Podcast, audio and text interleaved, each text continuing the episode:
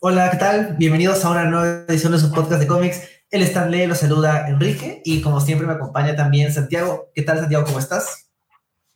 Hola Enrique, bien. Estoy eh, un poco confundido por las cosas que, que, estamos viendo esta semana. Eh, ha salido el, el, primer capítulo de Moon Knight que comentamos en el podcast anterior, un cómic, y esta semana, hoy día también se estrenaba, hoy día acá, creo que en mañana Estados Unidos, creo que ayer se estrenó en México porque ya vi spoilers, eh, la película de Morbius, la película de este antihéroe, supuestamente, del hombre araña Spider-Man, pero al, que le han dado su propia película como en Venom, sin Spider-Man. Eh, pero como igual está algo relacionado a Spider-Man, para comentar su cómic hemos invitado a nuestro amigo Roger Vergara. Bienvenido Roger a esta edición del podcast El Stan Lee, para comentar un poco de Morbius, porque siempre comentamos Spider-Man con Roger, y esto no es exactamente Spider-Man, pero igual creo que cae dentro de su paraguas. Sí, gracias. Gracias Santiago, gracias Enrique por, por invitarme. definitivamente me siento contento que me consideren cada vez que hay un tema, aunque sea relacionado a Spider-Man, para poder hablar. Eh, y estoy igual que ustedes al respecto, ¿no? Em, no, no he visto todavía Moon Knight, por ejemplo, entonces eh, estoy todavía esperando verla. Y no estoy esperando ver Morbius, en realidad, desde su existencia, ¿no? Porque sigo, como fan de, de Spider-Man, sigo incómodo, molesto de tratar de despegar estos personajes que funcionan en conjunción al universo de Spider-Man de forma más independiente, ¿no? Entonces me parece interesante hacer un refrescón del personaje y esta invitación que me han hecho para poder hablar más bien del personaje del cómic y eh, no sé, entrar a la discusión de la película después, ¿no? Cuando la, logre ver por medios alternativos. o sea, de hecho, lamentablemente para ti, Roger, cada proyecto eh, torpe que Sony intente hacer con las franquicias de Spider-Man para su, ¿cómo era? Sony's Universe of Marvel Characters o algo así le habían puesto de nombre vamos a tener que llamarte, porque todos están conectados a Spider-Man. Eh, bueno, ya, ya hace, un par de, hace un par de años hablamos de Venom, te invitamos para Maximum Carnage, ahora estamos invitándote para Morbius, el otro año te invitaremos para Craven, para este, Madame Web, Spider-Woman y todos los proyectos que saque Sony. Bueno, dentro de lo positivo, para en, octubre cuando salga este, la secuela de Into the Spider-Verse, ahí te vamos a invitar. Y eso es algo bueno de, Sony. Sí, o sea, y, y, sígueme pasando la voz en realidad, porque me gusta rantear de Sony en general. Y si Sony tiene un acierto, como fue, por ejemplo, Into the Spider-Verse, lo voy a alabar, porque creo que ha sido lo mejor que ha hecho Sony con el personaje de Spider-Man y, de lo mejor que existe del personaje Spider-Man, y es Sony. O sea, también hay que aplaudir cuando algo le sale bien, ¿no? Entonces, pásame la voz. De Morbius sí no esperaba nada, la verdad, pero hay sorpresas interesantes y la secuela o secuelas, por ejemplo, de Editor de Spider-Verse, prometen muchísimo, ¿no? Sí, y bueno, ahora no estamos acá para hablar de la película de Morbius, igual nadie la ha visto, así que mucho de, como review de la película no podemos hablar, pero sí queríamos hablar de un cómic sobre Morbius, que, bueno, es un personaje de cómics que apareció en los cómics de Spider-Man, y por eso la invitación. Pero creo que fue una sorpresa, no sé si para ustedes, para mí lo fue, pero agradable, que te invitamos antes de leer el cómic, y en el cómic apareció Spider-Man y no solo apareció como un cameo, sino sí tuvo una participación bastante grande, entonces yo lo sentí un poco como incluso un cómic de Spider-Man, pero con el coprotagonista, eh, sí, más que antagonista, coprotagonista, Morbius. Así que al fin y al cabo terminamos hablando de Spider-Man, aunque no queramos. Sí, yo, yo le iba contando a Enrique cómo iba leyendo el, el cómic, ¿no? Y le decía, oye, está, encuentro esto, y de pronto, oh, bueno, esto va a estar 300% mejor que la película, estoy seguro. Y luego apareció Spider-Man, dije, ya, esto se volvió 500% mejor porque ya apareció Spider-Man en el cómic de Morbius, ¿no? Que íbamos a comentar Morbius, pero bueno, está integrado y funciona, por eso funciona bien, por, por la relación que tiene con Spider-Man. Pero ya vamos a hablar de eso después, ¿no es cierto? Más adelante. Ya llegaremos. para que un poco de qué estamos hablando, este, vamos a comentar el cómic Morbius de Living Vampire del año 2019, me parece que comenzó el run, terminó el 2020. Este, ahorita les contamos un poco, yo en mi edición, o sea, en la edición que yo tengo, que es el, el tomo, de donde están los cinco números, como el número 5, sale que es del 2020 porque ahí es que publicaron el tomo. Pero es un cómic del 2000, que comenzó en el 2019, son cinco números. Eh, creo que eh, lo elegimos, bueno, por, por varias razones, pero una de ellas es porque es este tipo de cómics que Marvel saca sabiendo que va a sacar una película pronto y como para revitalizar un poco y que la gente compre, porque esto era cuando se supone que iba a salir la película, que era hace dos años o un año, y, y supongo que por eso comenzaron a hacerlo. Después se retrasó la película, hubo pandemia, todo, y han sacado un par de cómics más, pero esta es como una historia de cinco números más o menos larga, como para poder comentarla. Y bueno, es escrito por Vita Ayala e ilustrado principalmente por Marcelo Ferreira. Este, yo no lo conozco, Enrique, no sé si tú sabes un poco más de, del equipo creativo y puedes contarnos un poco. La verdad es que de, las, del lado artístico no, no me suenan tampoco. Eh, del lado de escritura, eh, de hecho sí, sí he leído bastante el trabajo de Vita Ayala Ahorita, este, bueno, para empezar, eh, Vita es, es, es una, bueno, es eh, una persona no binaria, así que probablemente nos vayamos a equivocar varias veces en el tema de los eh, pronombres, porque solo sé que es, es usted tercera persona en plural, pero no sé qué usa en español, porque además este, también es este, afrolatina. Entonces, asumo que también habla español, nunca he escuchado que hable español, pero sí he leído bastante su trabajo. De hecho, ahorita es parte del, ¿cómo se dice? El ah, ex, eh, ex Office, que es la, el grupo de, escritores, artistas que trabajan en los cómics de X-Men y escribe New Mutants. De hecho, su run en New Mutants, que ya da varios números y continúa, es bastante bueno. O sea, me gusta bastante porque sí utiliza, o sea, como que entra de lleno, ¿no? A los conceptos complicados de la vida en Cracoa y y sobre todo me, gusta este elemento intergeneracional entre los New Mutants, que tan new no son, porque ya tienen, como que están codificados, como que están en la mitad de sus 20 y la generación joven de, de mutantes, ¿no? Que son realmente adolescentes. Hay una temática interesante. Sí he visto otras cosas que ha hecho y sé que ahorita trabaja para Marvel, para DC, ha tenido ese, también proyectos independientes. Ah, tiene una, una carrera que está interesante y de hecho, siento que, bueno, ya llegaremos a hablar del cómic, ¿no? Pero sí me da una sensación de, este, alguien en, Marvel dijo, uy, hay que conseguirle un proyecto, ¿qué tenemos? Morbius, ya, pues, a ver, dale eso, a ver qué tal le va. Porque eso fue, Morbius sale antes de que entra a trabajar para cómics de X-Men. Entonces, mm, suena como que era una prueba más que algo, como un proyecto que le apasione el tema de Morbius o lo que sea. Pero en fin, tal vez antes de entrar a más detalle acerca de la historia que hemos elegido, les puedo preguntar, empezando contigo, Roger, ¿qué opinas de Morbius como personaje que es parte, es parte del universo Marvel, pero está sobre todo conectado a Spider-Man, ¿no? De hecho, el personaje fue creado inicialmente en un cómic de Spider-Man. Claro, eh, bueno, yo creo que mi primer acercamiento a Morbius puede ser, no sé si es parecido a ustedes, pero fue por la serie Spider-Man de los 90.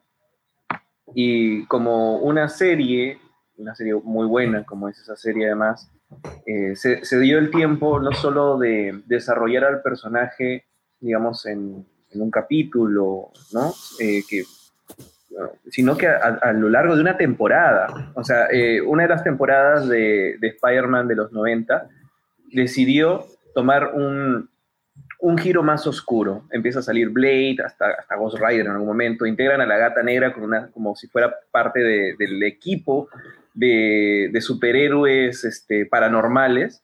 Y entra Morbius ahí.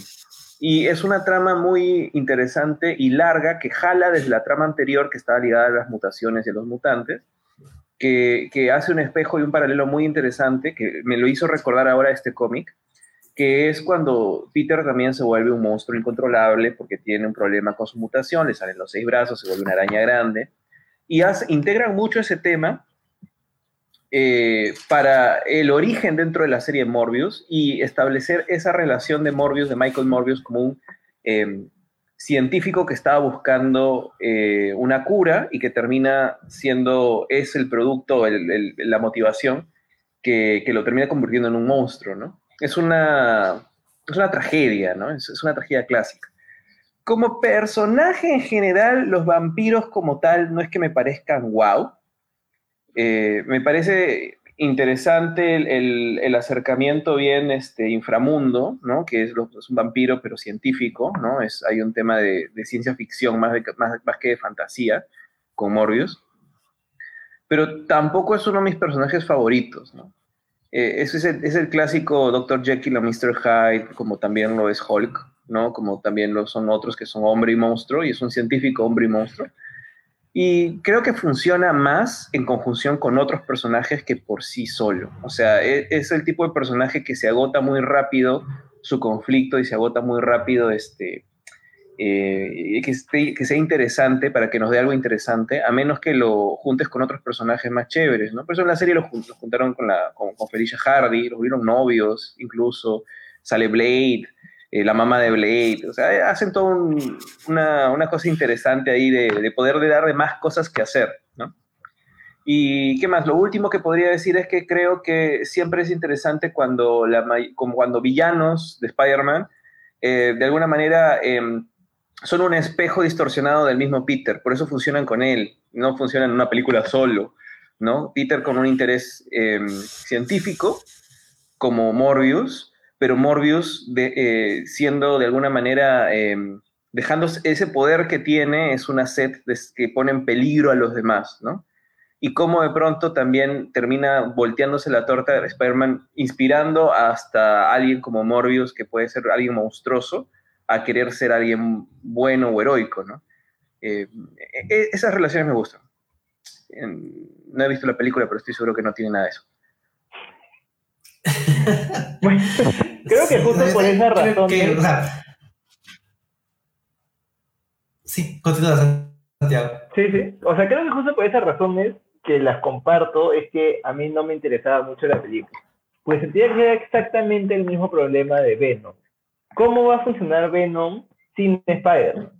Y hasta cierto punto es el mismo personaje. O sea, lo que están haciendo es esta dualidad de humano y monstruo, eh, pero que quiere ser bueno, pero no sé, siento que sin haber pasado por Spider-Man y por esta, este aprendizaje de que no, o sea, no tienes que ser un monstruo porque el mundo te dice que lo eres, que, que tratan de hacerlo como si fueran antihéroes, como, más que monstruos o villanos, porque nadie, no sé, o sea, no, no, no vende tanto una película de un, de un villano como protagonista y menos si es un monstruo así, y menos si es una película dirigida a adolescentes o jóvenes adultos.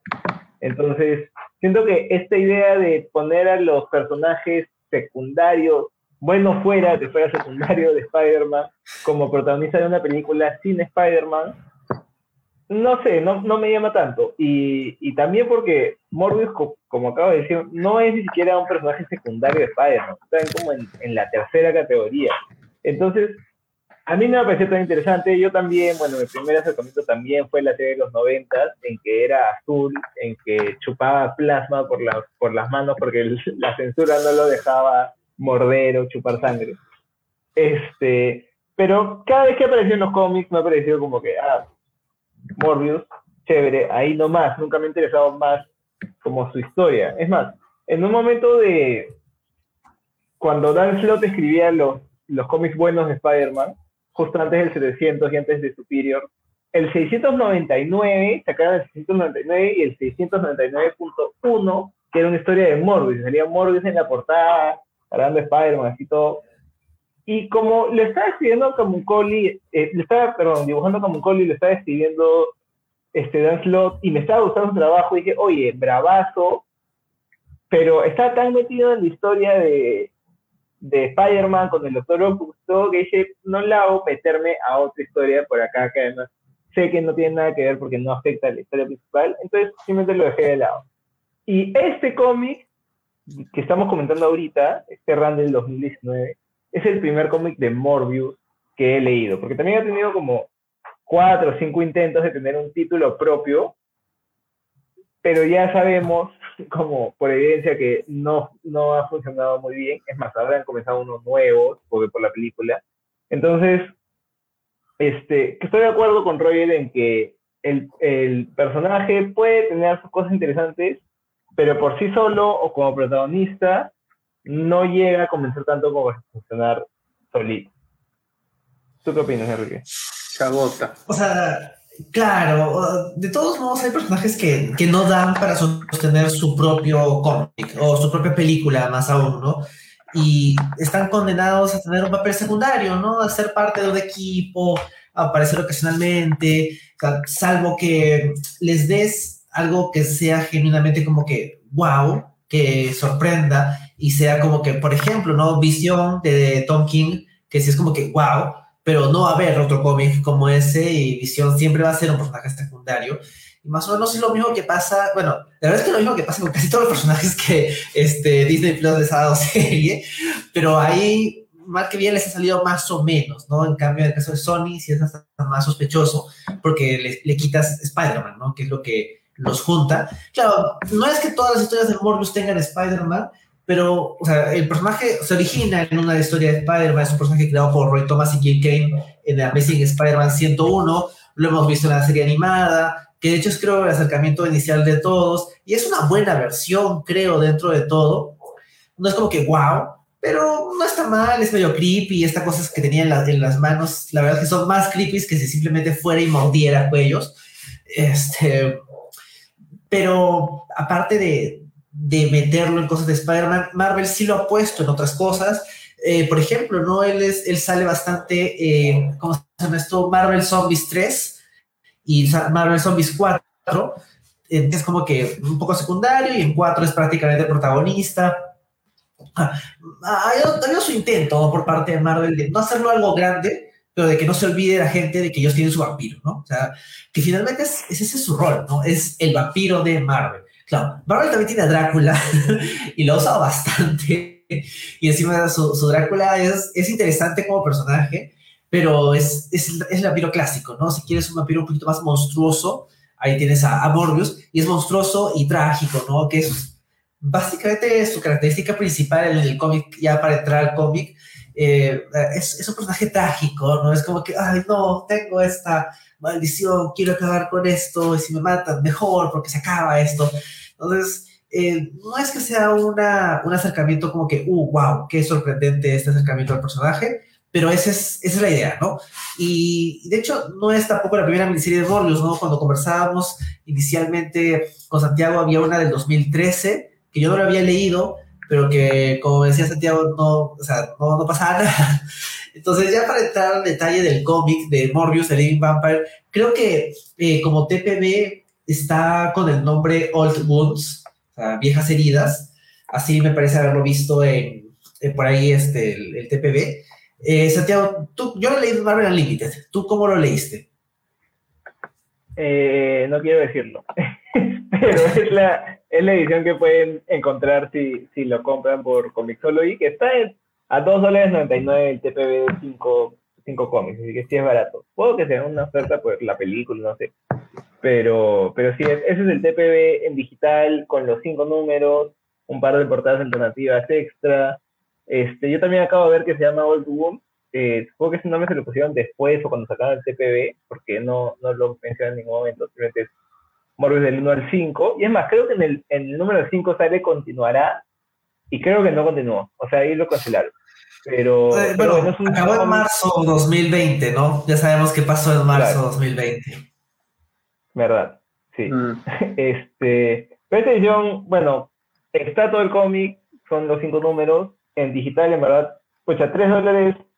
El cómic no es ninguna maravilla, pero si te sobran 3 dólares, este, bacán para tener en tu biblioteca. En pasta blanda, o sea, ya en, en físico, el tomo de tapa blanda, sí está a 14 dólares 29, que es lo que cuesta normalmente un cómic así. Este, pero no sé, yo recomendaría quedarse hasta el final del podcast para ver si, si les convence como para comprárselo, porque no me parece que sea algo esencial para tener en tu biblioteca de cómics físicos.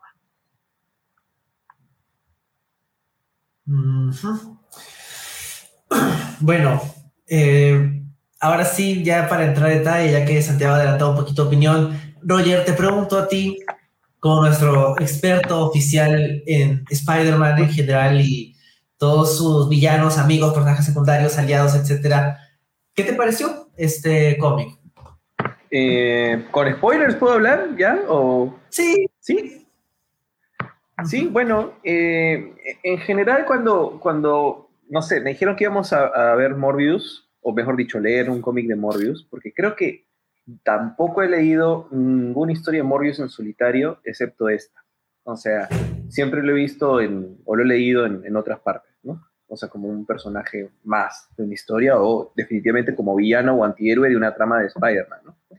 Eh, me pareció interesante porque eh, no es que hayan sido pocas veces, pero me parece siempre chévere cuando un personaje como Spider-Man, que es este, se asocia más con, con la comedia, con algo como un melodrama, pero siempre con un melodrama con un brillo muy interesante, ¿no? Inspirador, pues puede entrar en un género como el terror, ¿no?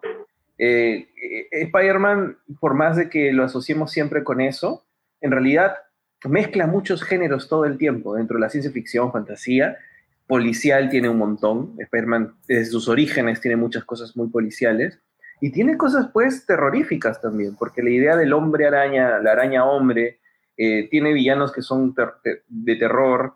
Eh, no, algunos, algunas veces, algunas historias no, no, quedaron muy bien, como Morlun, por ejemplo, que tiene estado de Bioder, que es como que terror, hasta se come su ojo y no, no, no queda bien. Algunas veces el terror no le va bien a Spider-Man, pero otras veces sí. No sabía que iba a salir Spider-Man, dije, veamos cómo va con, con, con Morbius. Y sorpresivamente me pareció más divertido de lo que pensé de verdad. No es que sea una cosa brillante, no es como que yo diga, wow, me ha dejado impresionado, para nada. De hecho, me sorprendí lo fácil que fue leerlo rápido. Lo leí, de verdad, unas cuantas horas antes de esto. Eh, me leí los cinco números rápido, lo sentí ligero y sentí una onda, las tortunillas con la mosca. Y dije, mira, esto es, esto es, o sea, hay monstruos, quería ver más cosas raras, quería ver más monstruos, más cosas, Morbius contra cosas monstruosas en la ciudad me dio esas ganas y como que un poco el, número el número 5, el final de esta historia, como que lo promete un poco, ¿no? Dice, hay gente mutante a lo tortunilla suelta por la ciudad y Morbius se va a encargar de, curarlos, ¿no? Entonces, eh, esa parte me gustó. Yo siento igual que el personaje cae un poco lata si es que no tiene personajes secundarios que le importen. O sea, cuando empiezan a presentarte y dicen que su mejor amigo está muerto, Digo, chama, entonces, ¿quién? O sea, no tiene ni personajes secundarios. Entonces, digo, ¿cómo, ¿con quién se va a relacionar este Michael Morbius? Porque, o sea, hasta, hasta Spider-Man, que es como un personaje de los, de los, más queridos, funciona por sus relaciones con otras personas, ¿no? Entonces, esto de personaje eh, solitario, que está sin nadie, huyendo y no pasa nada, a mí me termina cayendo muy lata, pero digo que suicídate mejor. O sea, es, es feo ya, pero cuando el pata estaba diciendo, quiero acabar con mi sufrimiento, Decía, y, ya lo ponían tan melodramático que decía, acaba con tu sufrimiento, por favor, que no, o sea, es, es, es bien, bien melodramático hasta ese, hasta ese nivel, ¿no? Eh, y, y no, no sentía un problema con este tipo de personajes, es que no siento cuál es la motivación tan fuerte de seguir buscando su objetivo, que es la cura para seguir vivo. Pero ¿por qué quiere seguir vivo? ¿Solo por instinto de supervivencia? A ese punto ya no.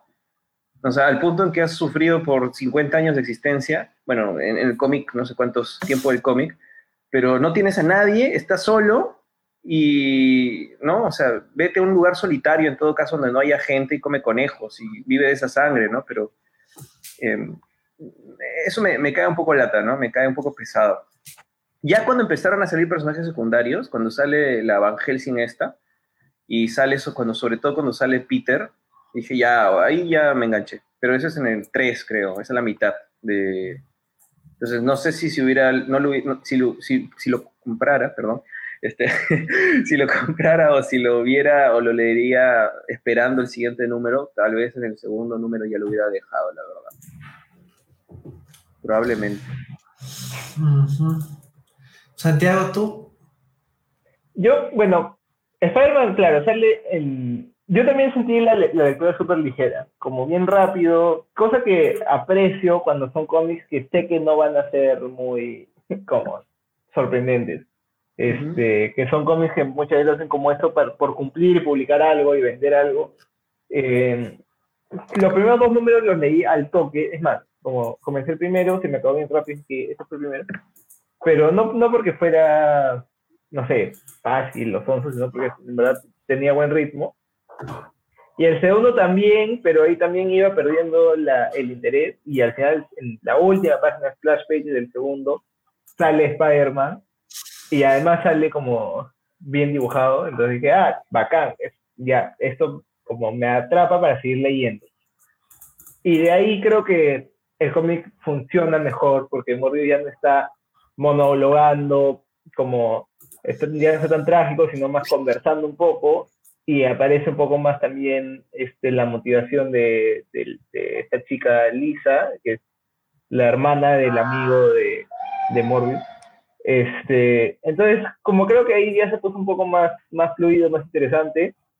Y en general me parece un cómic que funciona, que no es nada maravilloso, pero que funciona bien, es entretenido. Si hubieran sido cinco números dentro de, de por ejemplo, del, de la trama de Spider-Man, que creo que podría ser, excepto uno de los dos primeros que, en que no aparece, pero si lo, si lo resumes a uno, podrían ser, este, pero igual nada como para decir, oye, tienes que comprarte este arco de Spider-Man con Morbius porque es buena. Creo que igual tiene bastantes como problemas, pero en general funciona bien. Creo que no es muy pretencioso y eso me gusta. O sea, son cinco números, una historia bastante directa a mí la verdad es que no me llama mucho esto que, que, que Roger dice que, que, le atrajo de los monstruos y todo. Cuando comenzaron a aparecer monstruos, y además ni siquiera era, o sea, que eran monstruos porque le habían inyectado la sangre de Morbius modificada, ni siquiera eran más vampiros, eran simplemente este, monstruos como... Eran, de Tortunilla, ¿verdad? Era, era mutaje aleatorio. Sí, era uno que es una rata, uno que es un pájaro, uno que es, ya, no, ya me acuerdo qué, y esa pelea de monstruos, ya no sé, también me, me bajó un poco. Me, me, gustaba un poco, un poco, no tanto, esto de Morbius tratando de, de, buscar su, como, su llamado, por decirlo así, como por qué es en el mundo, qué es lo que debe hacer, cómo hace para como balancear su karma, por así decirlo. Y, y claro, esto de Aristóteles, que lo mencioné en el primer número y en el último, me cae un poco pesado, como ah, o sea, hay otros filósofos, hay más gente que ha hablado de esto, este, pero que él dice, eh, les hablaba de las virtudes y cómo ser un hombre bueno, pero no pensaba que no puede hacer nada de eso si no tiene salud. Y por eso mi objetivo es curarme para poder ser bueno. Que me parece una excusa un poco floja. Como, y, y al final lo dicen, pero, pero igual como, me parece que Morbius siendo supone que un, una persona inteligente, crítica, no se le ocurra eso, que puede ser buena antes de estar sana o que puede encontrar la forma de hacer, de, hacer el bien incluso de, hecho, un monstruo. Perdón que te interrumpa ahí, ¿no? Pero cuando lo leí yo pensé que, ah, va a evolucionar esto en una crítica al sistema de salud, eh, como que, ¿no? Dije, porque es un doctor, un científico, no sé, el sistema de salud americano, ¿no? Pero no. claro, hubiera sido bueno. Sí. Pero, pero no se fue por ahí. Y, bueno, creo que, o sea, se demora un poco en llegar a esa, a esa como conclusión. Y es más, como antes de llegar a eso sufre un montón, como que, ah, no, como dices, de, repente yo no debería estar vivo, cuando ya se pone más monstruoso. Este, también la chica le dice, o sea, ya no hay, no hay nada que puedas hacer, eso sí es como un poco oscuro, le dice, ya no hay nada que puedas hacer con tu vida que sea tan bueno para pagar todos los crímenes y pecados que has cometido. Y algo porque esa amiga necesitaba un abrazo. Siento que la chica tenía demasiada rabia adentro. Y para, decir, o sea, esa, ese personaje me pareció, no sé, me pareció que era sacado de otra década, pero en general me pareció interesante. O sea, que me parece chévere que Marvel tenga un, un cazavampiros más por ahí. Una Van Helsing, este, básicamente. Sí, una Van Helsing, pero pero bueno, no, no sé si la volverán a usar. Es más, al final como ya ella también se cuestiona un poco su, su vocación. Sí, a mí me preocupa un poco, eh, ¿dónde, ¿dónde consiguió ese entrenamiento? Porque yo veía un montón de gente blanca, este, con estacas, que parecían sacados del sur de Estados Unidos, eh, leyendo el Necronomicon y algo. Ahí vi una historia interesante sacada de Jordan Peele. O sea, yo dije, ¿quiénes son estos blancos extranjeros con estacas? O sea, de, todos modos, eh, el concepto de cazador de monstruos cada vez se va acercando más a, ideologías reaccionarias, ¿no? Sobre todo cuando los monstruos más enfatizan el lado trágico, ¿no? Y, de hecho, Blade es una excepción interesante porque aparte de que es un personaje afroamericano, o sea, es también mitad vampiro, entonces, yo también veía esa parte y era como que, ¿quiénes son esta gente? Suena como que algún tipo de radicales religiosos y luego me acordé, ah, no, pero, o sea, el cazador de vampiros de cultura pop más conocido es Blade, o sea, que es, no es, eh, de todo, no es, de ninguna forma es un, este, viejito blanco reaccionario, ¿no? Todo lo contrario. Entonces, eh, me pareció una cosa más o menos interesante. Lo de Aristóteles me da un poco de risa porque al principio era como que, ah, ok, esto no sé dónde va. Sí, me gustó que no sea una cita común, no es, no es algo como que súper eh, retocado. Y bueno, supongo que tiene sentido que a Morbius le interese a Aristóteles porque también es griego, entonces como que bueno, pues, o sea, no va, no, va a citar a Descartes, ¿no? Es como que no, no, yo no voy a esa parte de Europa Central, no, yo con los míos, ¿no? O sea, por algo, o sea, tengo tres importantes y muchos otros más por ahí, entonces voy a elegir, sí, es cierto, no soy un poco básica, pero, pero en fin, o sea, eh, el cómic, yo también creo que empieza como que, bueno, ahí nomás. Pensaba que iba a enfatizar más el aspecto de terror. Y luego sale Spider-Man y siento que por un lado ayuda porque necesitas a alguien que no sea tan pesado como Morbius. Pero también, eh, no es que niegue el elemento de terror, sí hay algunas cosas un poquito feas, pero ya sientes de que el cómic no va a irse por otro lado, ¿no? Va a ser un poquito más, más un cómic normal, ¿no? O sea, es un cómic que puede tener un vampiro, puede haber un poco de sangre, puede haber mutantes y todo eso. Pero, por ejemplo, eh, lo que decías, Roger, ¿no? De que al final hay una mezcla entre las tortunillas y la mosca. Siento que justamente llega Spider-Man y el cómic jala más hacia tortunillas, ¿no? Hacia mutantes, animal antropomórfico y menos mutantes, eh, creación de body horror. Empieza así, pero luego los ves de nuevo y son animales, son como los que salen tortugas, ¿no? Son furros. Son furries, al final. No, está mal que lo sean, pero sí siento que le baja un poquito la, posible intensidad. Que yo me imagino no terror.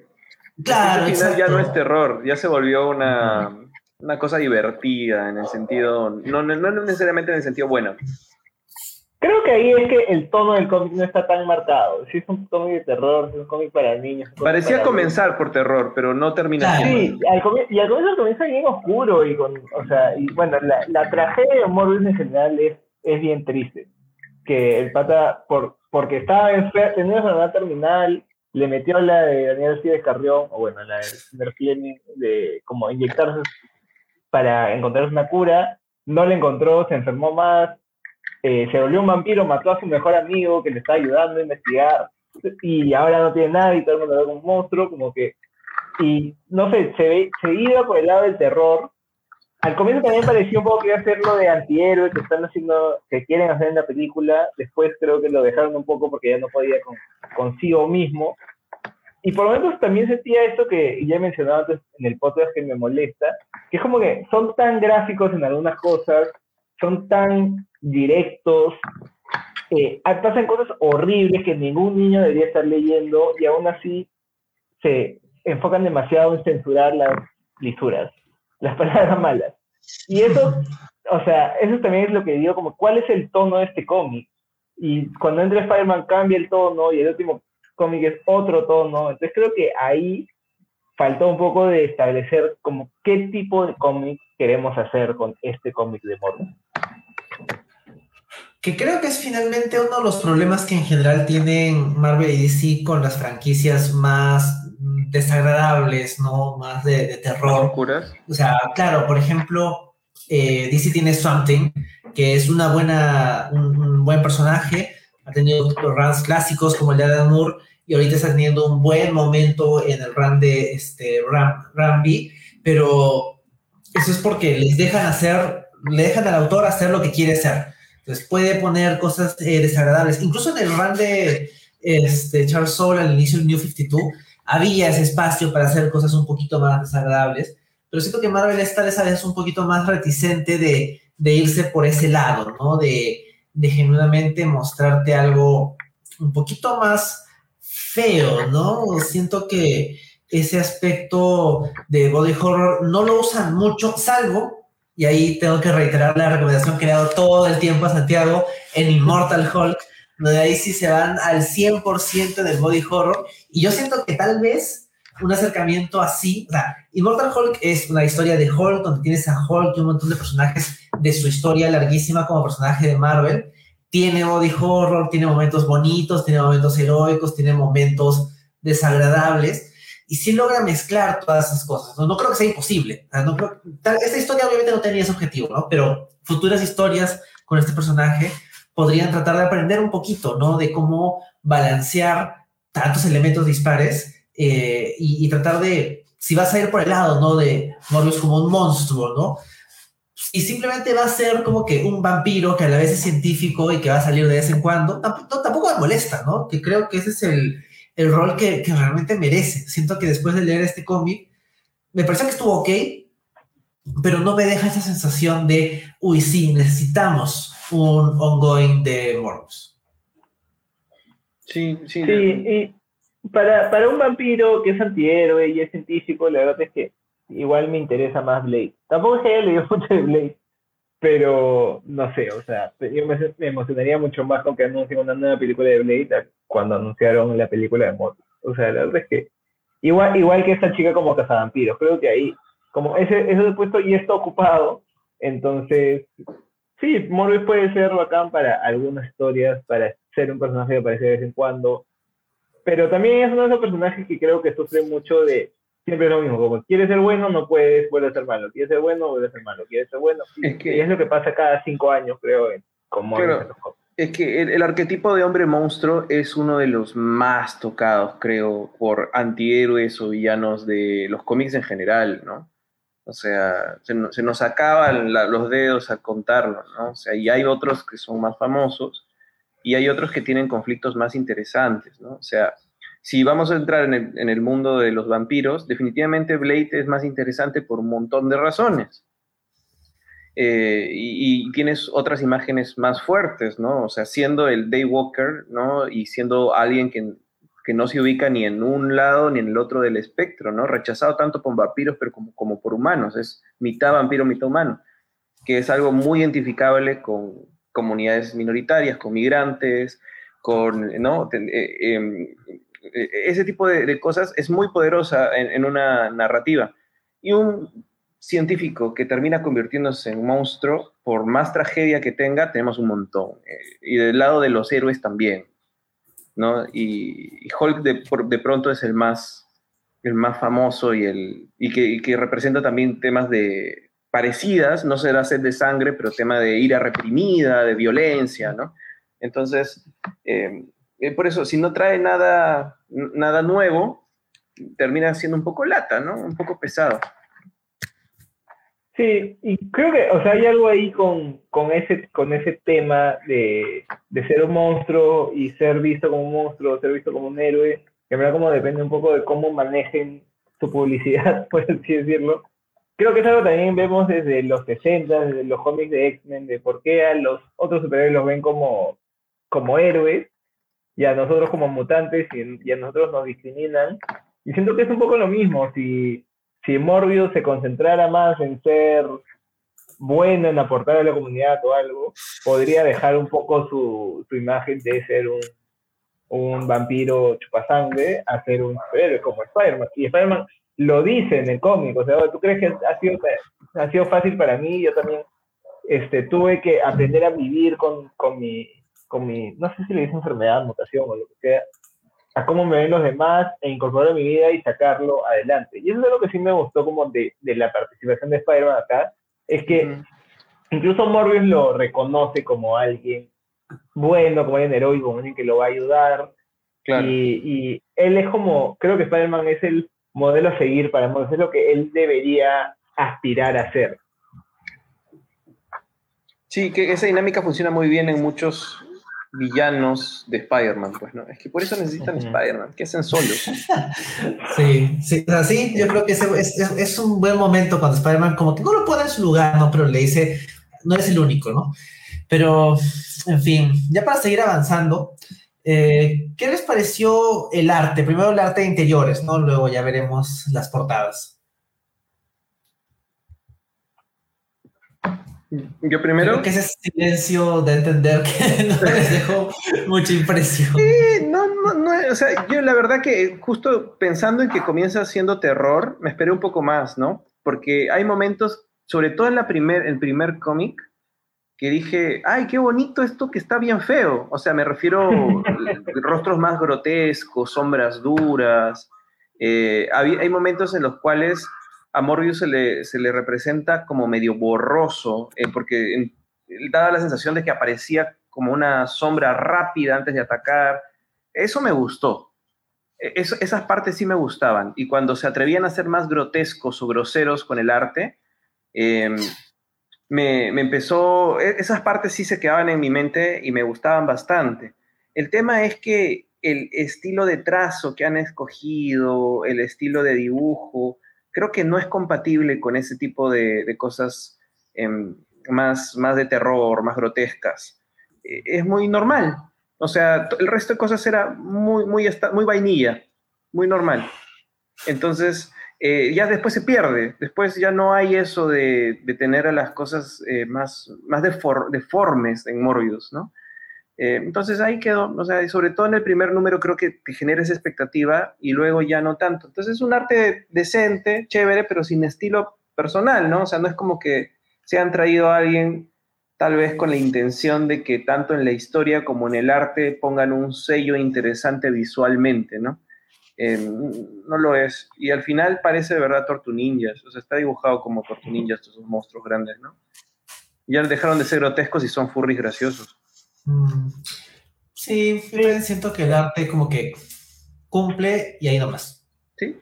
Es bien estándar, o sea, es, un arte como que podría ser cualquier cosa. O sea, tú ves esta página, por ejemplo, no estoy viendo ahorita, como una de las primeras páginas de, no, bueno, del, segundo número, y podría ser cualquier cómic de Marvel o incluso de DC. De la actualidad, además, ¿no? Es como dices, ah, lo, ves y dices, ah, este es un cómic que ahorita están vendiendo. Sí, pero yo también creo que en el primer número y el segundo, como los momentos de Morbius se veían bien monstruosos, pero ahí creo que el problema, como más yo se lo atribuyo al, a los colores, que mm. creo que eran muy vivos. Entonces, siento que si se concentra más en los colores de Morbius, que ya son como, que es una buena paleta para comenzar, que es blanco, negro y rojo y gris por ahí, y, y te concentras en eso, funciona mucho más oscuro, sangriento, mejor, pero comienzan con un villano que tiene un traje bien ridículo y que es verde con mm. amarillo. La, este, esta cazadora de vampiros también como tiene, o sea, lo colores no tanto, pero igual su traje se ve muy como de cómic, entonces, y es, es, más como eso sí me parecía un poco más antiguo, pero de los 90, así. Pero el arte, o sea, en verdad yo no, no creo que sea malo, pero sí creo que es muy estándar y insisto, como es porque no tenían marcado el tono del cómic. Si bien quería hacerlo algo más oscuro y se concentraban en, en, en, las imágenes monstruosas de Morbius, la podían hacer linda por ahí. Eh, algo de lo que más aprecié, por así decirlo, de, de los siguientes números fue cuando Morbius se, se, inyecta la cura errónea, que es como recaer en su, en su error, se vuelve mucho más vampiro, mucho más monstruoso, se parece más a un murciélago, y creo que ahí funciona, se ve como que, oh, esta, vaina da miedo. Pero justo por ahí, el, creo que la trama no iba por un lado tan oscuro, entonces ahí se, como se perdía un poco la, la intensidad de, de esta transformación. Al final, bueno, igual regresa a su, a su forma normal, porque sí sería, creo que, muy atrevido transformar a Morbius como definitivamente en un monstruo más monstruoso todavía. Una gárgola. Pero, claro, que parecía una gárgola. Pero en general el arte, la verdad es que creo que Marcelo Ferreira, que es el artista, dibuja bien, no es que, no es que tenga un arte flojo ni malo, Solo creo que hay, hay que encontrar un poco más de personalidad para el cómic que está, que está dibujando. Pero claro, pero ¿cómo sacarle personalidad a un personaje que tampoco lo tiene tanto, pues, no? O sea... Claro. O sea, creo que ahí es dotarle de personalidad. Como, mm. como hacen, por ejemplo, en, en el cómic de, de Hawkeye, que es totalmente otra cosa de lo que hemos visto, pero ya, el arte le da personalidad. O el de Vision también, el arte le da personalidad. Y bueno, la trama obviamente también. Y lo que sí me gustó es cómo dibuja Spider-Man, me pareció. O sea, yo soy bien crítico de los dibujos de Spider-Man y su Spider-Man me gustó bastante. Y en el sí, mí... que hay otro artista invitado, creo que sí se notó un poco. Es mm. más o menos el mismo estilo, pero sí se notó un poco como que, oye, ¿dónde está Marcelo? Sí, solamente voy a decir una cosa sobre Spider-Man. Me compró sus dibujos de Spider-Man cuando cerró el ojito para ver en el microscopio. y cerró así chiquitito y dije, ah, este sí lo entiendo. Todo bien. sí, yo también creo que el arte cumple a cosas que hace bien, cosas que no termina sumando tanto. Cuando estaban comentando ¿no? personajes no tan interesantes que les da personalidad del arte. Ah, por ejemplo, el cómic de Black Bolt de eh, Saladin Ahmed y Christian Ward. Ah, Black Bolt literalmente no puede hablar, o sea, es un personaje que no tiene o sea, tiene otros personajes que hablan con él o, hablan alrededor de él, pero ahí en ese cómic es muy bueno, la estrella es el artista, ¿no? Y Christian Ward tiene un estilo muy particular, ¿no? Nadie va a decirte es un estilo estándar, ¿no? Entonces aquí yo siento que, como decías hace un rato, ¿no, Santiago? Como es un cómic hecho no por cumplir, ¿no? Pero para tener algo en, lo, en las tiendas de cómics, ponen un artista más, ¿no? Que a veces, a veces le, le achunta, a veces no. Y muchos de los cómics que hemos comentado estos últimos dos años han sido cómics hechos para tener algo que está relacionado a lo que se publica, a lo, lo que sale en cine o en televisión. Y se nota a veces, ¿no? Cuando no es, cuando no, no funciona, porque simplemente te lo han puesto, porque ponen a quien, a quien puede hacer el trabajo más o menos rápido, y cuando tienen a alguien que de verdad lo, lo, hace bien, ¿no? Por ejemplo, cuando hablamos de Black Widow de Kelly Thompson y el arte de este, Elena Casagrande, que se notaba que sí era un arte trabajado, hecho con mucho mucha habilidad artística y no solo para tener un cómic que diga Black Widow cuando sale la película, ¿no? Entonces, no sé, eh, de ahí ya para ir cerrando, las portadas, ¿hay alguna que les pareció particularmente interesante? A mí las portadas me gustan, pero no me parecen particularmente interesantes. O sea, creo que todas son como... Y creo que eso, las portadas sí tienen un poco más eso del tono. Y es el problema que muchas veces tengo con las portadas es que las portadas te, te engañan un poco y te dicen, ah, este, este va a ser un cómic bastante oscuro, con un arte de tal estilo, y no lo es. Este, las portadas son de mi causa, ¿cómo se llama? Un nombre medio, medio asiático, pero no me acuerdo. Ya bueno, no lo encuentro, ahorita lo encuentro. Eh, ah, bueno, la primera es Ryan Brown, así que no sé, pero creo que, o sea, en general las portadas no dicen mucho, simplemente Morbius siendo un vampiro. La del número 3 es la que más me gusta, pero es la que más monstruoso se ve, que es como eh, el, o sea, es casi Drácula, pero, pero me gusta bastante la, portada. Y, y de ahí en verdad me parecen como, no sé, o sea, bien hechas, pero que no reflejan mucho el tono del cómic. Pero sí, o sea, me gustaría que el cómic sea más como las portadas de, lo que terminó siendo. Yo creo que me hubiera gustado más la última portada, la 5, si no estuviera ese villano raro con cabeza de bala. sí. ¿Verdad? o sea, siento que es como que, o sea, cuando lo vi, y no me acuerdo qué otro cómic me hizo recordar, ¿ya? Pero siento que es como cuando vas a hacer un cómic clase B, C o D y dicen, a ver qué villano puedo usar. Usa este de acá, que no, que no sé, es un villano de clase Z, o invéntate uno así para que aparezca y salga y no va a tener relevancia o impacto, digamos, en la narrativa general, ¿no? Entonces, el mismo diseño me, me, da, me llama eso y siento que una historia es tan fuerte como su obstáculo, ¿no? Entonces, el villano, el villano de esta serie es ese tipo de Melter Sí. Y no es un villano, pues. No van a decir que es un villano o es una gran amenaza. No, no, Melter no pasa nada con él y Sí, pues también creo que incluso como, como diseño no encaja, ¿no? Porque eh, el arte de las portadas es un poquito más eh, gótico, por así decirlo, más de enfatizar el aspecto monstruoso, vampiresco, Morbius este, posando, Morbius a punto de morder un cuello, Morbius con las alas. Eh, de hecho, me gusta la cuarta portada porque invierte un poco la idea, ¿no? De en lugar de ser Drácula cargando a, una mujer a quien le va a este, chupar sangre, es la casa de vampiros cargando a Morbius, ¿no? Que sí se siente, esa portada me gustó porque como que subvierte, ¿no? El estereotipo. Pero la última, que es de personajes posando, tiene este tipo, o sea, el diseño de Melter no es bueno, o sea, que, que me perdone Ditko, que es el co-creador del, del, personaje, pero Melter es, no, no, no pasa nada con él. Pero en fin, o sea, yo también creo que la tercera portada es la más llamativa, ¿no? Por la parte monstruosa. Y de ahí, bueno, no sé, creo que ya podríamos ir cerrando, ¿no? Sí, que, bueno, normalmente cerramos con recomendaciones. Yo la verdad estoy un poco perdido acá en recomendaciones porque, como dije, es el primer cómic de Morbius que, que, he leído y la verdad es que no sé qué, este, qué otros cómics así de este tono podrían ser. Ya sé que Enrique va a recomendar Immortal Hulk, pero ¿qué otros cómics podrían recomendar de repente de terror, de personajes secundarios que han sido, han logrado ser interesantes en su propia historia o algo así? Bueno, yo podría recomendar tal vez, no, no tanto como Morbius, porque tampoco he leído o algo, sino que me, me gustó cuando, por ejemplo, cuando estábamos yendo al, al camino del primer Spider-Verse de, de Slot, eh, y, vieron algunas historias de Spider-Man alternativos.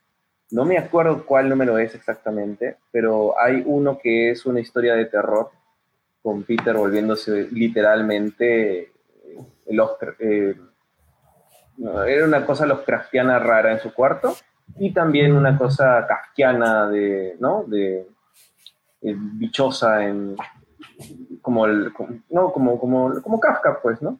Entonces, eh, una historia de terror con Spider-Man fuera del universo tradicional puede ser interesante ese cómic chiquito que es, chévere, me gustó. Me gustó como parte de los personajes que hay ahí. Creo que hubo uno más así medio terrorífico. Todos tenían estilos diferentes. Sí, sí me acuerdo de ser el más eh, enfatizando el elemento terror. Es una buena historia. Si bien metamorfosis, pues, ¿no? Sí, no, voy a, no voy a recomendar Immortal Hulk para no repetirme a mí mismo. Y de hecho, sobre Morbius no tendría mucho más que decir.